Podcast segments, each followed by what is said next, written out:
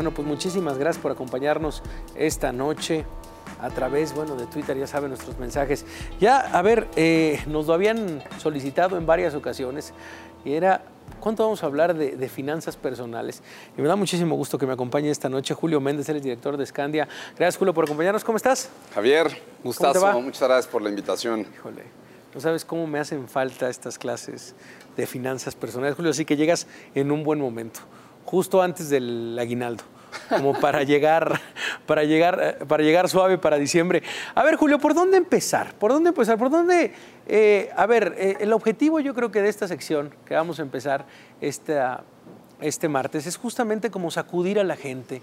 Eh, para que cambie no solo la manera en la que ahorra, no solo la manera en la que está viendo su futuro, cómo maneja su dinero, pero ¿por dónde empezamos, Julio? Yo creo que ese es el tema de arranque. O sea, antes de de hablar de mercados, antes de hablar de productos, antes de hablar de alternativas, tiene que haber un ejercicio de hacer conciencia, de hacer conciencia de que la educación financiera es tan importante como hablar de temas de salud, como hablar de temas políticos, como hablar de otros temas. Y es un gran reto, es un gran reto eh, no para este país, para muchos países.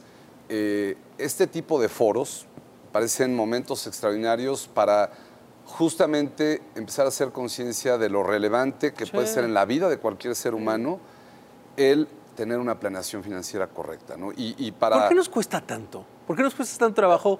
¿O por qué, le, a ver, como que siempre damos como para adelante el tema de, bueno, ya tienes algo para tu futuro, estás ganando, pues ya tendré algo, ya me llegará algún dinero, ya lo pondré bajo el colchón, eh, luego, vaya, se poncha la llanta y todos los ahorros se van.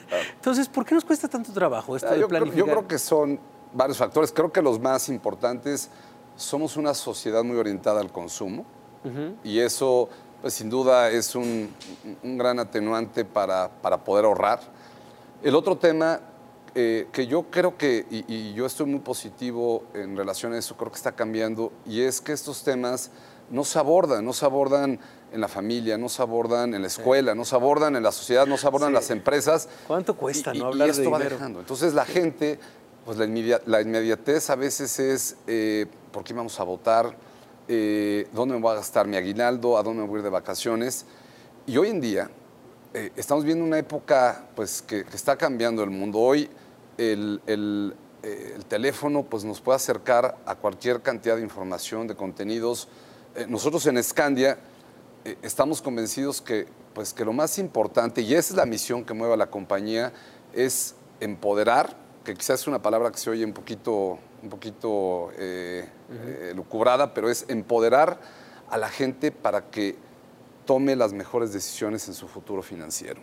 Y, es un enorme reto porque cuando eso se logra, pues la gente va a tomar decisiones. y, la realidad es que nadie, absolutamente nadie va a llegar a decirnos qué es lo que tenemos que hacer. Pues Nosotros somos personas responsables que tenemos que ir decidiendo cuál es el Muchas veces la verdad es que dejamos, a ver, o tratamos de poner en manos de incluso empresas, del propio gobierno, de lugares en donde trabajamos como un futuro, cuando en realidad pues vaya, es algo que se tiene que estar haciendo ya. O sea, vaya, se tiene que estar planeando, por lo menos haciendo como camino. El mañana, el mañana es hoy. El mañana es hoy. Y, otro tema que, yo quisiera compartir contigo es, eh, no es un tema de grandes capitales o pocos capitales. Digo, hay enormes retos en este país, zonas marginadas, creo que eso lo, sabemos todos, pero este tema de planear financieramente no tiene que ver con yo tener eh, X o Y ingresos. Es un tema de justamente abordar el tema con responsabilidad. Y todos tenemos objetivos y sueños. Eh, la educación de los niños, mi retiro, el tema del retiro que es un enorme tema en este país, un enorme tema y es un tsunami que se nos avecina y que pues espero tener la oportunidad de compartirlo contigo. Eh, y, yo creo que todo ser humano tiene grandes objetivos en su vida. es un, es un mito erróneo decir solo los ricos ahorran. Es un gran mito. Es un, bueno, de los, de los mitos más grandes que existen cualquier, no quiero decir cualquier persona, ¿no? pero hay muchas personas que tienen la capacidad de ahorro y que por estos mitos que tú platicabas, eh, nunca voy a llegar a ser viejo, cuando sea viejo mis hijos van a ver por mí, el gobierno va a ver por mí, y una serie de factores conllevan a que no iniciemos un tema de planeación financiera. Y, y, ojo, planeación financiera no es únicamente ahorrar, planeación financiera tiene que ver con muchos temas de protección. Eh, el contar con un seguro de vida es una decisión de enorme responsabilidad, más cuando tienes una familia, o el contar con productos que puedan tener componentes que vayan más allá del ahorro. Y hoy en día esos productos existen. Quizá para tus papás, para mis papás, invertir en, instrumentos financieros en, los 80s, pues sí era un tema de grandes capitales. Tenías que llegar con enormes montos a una casa de ya O ya no. Esos temas hace ya varios años quedaron atrás. Hoy nosotros en Scandia tenemos productos, caray, desde 1.500 pesos para que la gente pueda invertir no tan solo en, instrumentos aquí en México, en instrumentos en todo el mundo.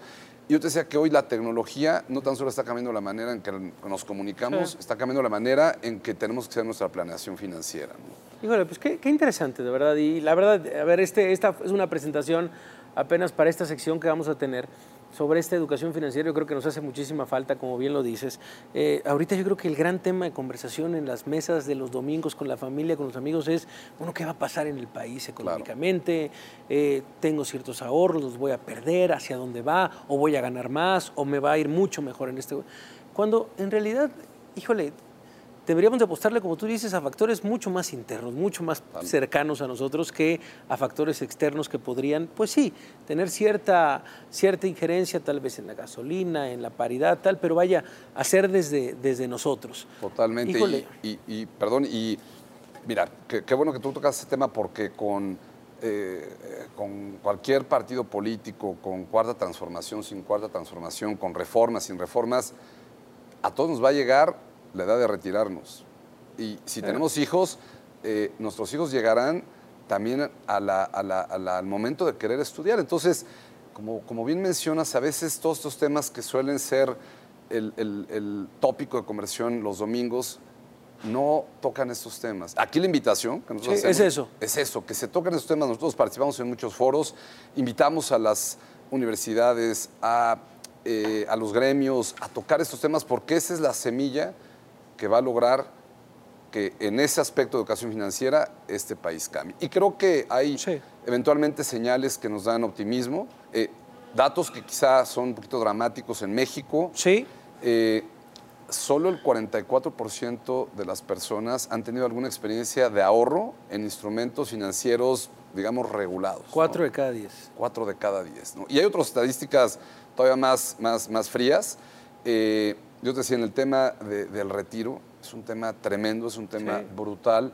Eh, lo que se avecina para este país es, muy complicado y cada gobierno lo ha venido pateando y pateando. E, eso me interesa. ¿Te parece que, eh, Julio, lo, dejemos para la próxima, el tema del retiro, pero ya lo apuntamos de una vez? Claro. Porque yo sí creo que es un tema también que está, está muy presente en, la, en la cabeza de todos por lo menos como preocupación. Así que eh, lo dejamos de tarea y ojalá esto se convierta en eso, en un despertar en el tema de qué hago con mis finanzas, qué hago con el ahorro.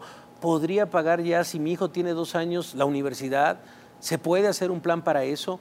Vaya, yo creo que, podemos revisarlo. ¿Dónde podemos obtener más información, Julio? Pues mira, dejamos nuestras redes sociales. Hoy las redes sociales yo creo que es lo más eficiente. Arroba eh, México, ahí pueden encontrar información basta de nosotros. Eh, tenemos muchos asesores a lo largo y ancho de la República, gente muy profesional. Eh, creo que el tema de un asesor es fundamental también en lograr una planeación financiera exitosa. Bueno, pues ya te parté como asesor, Julio. Gracias. Nos vemos pronto por acá. Buenas noches. Muchas gracias. Nosotros damos una pausa, regresamos, seguimos aquí en la nota dura.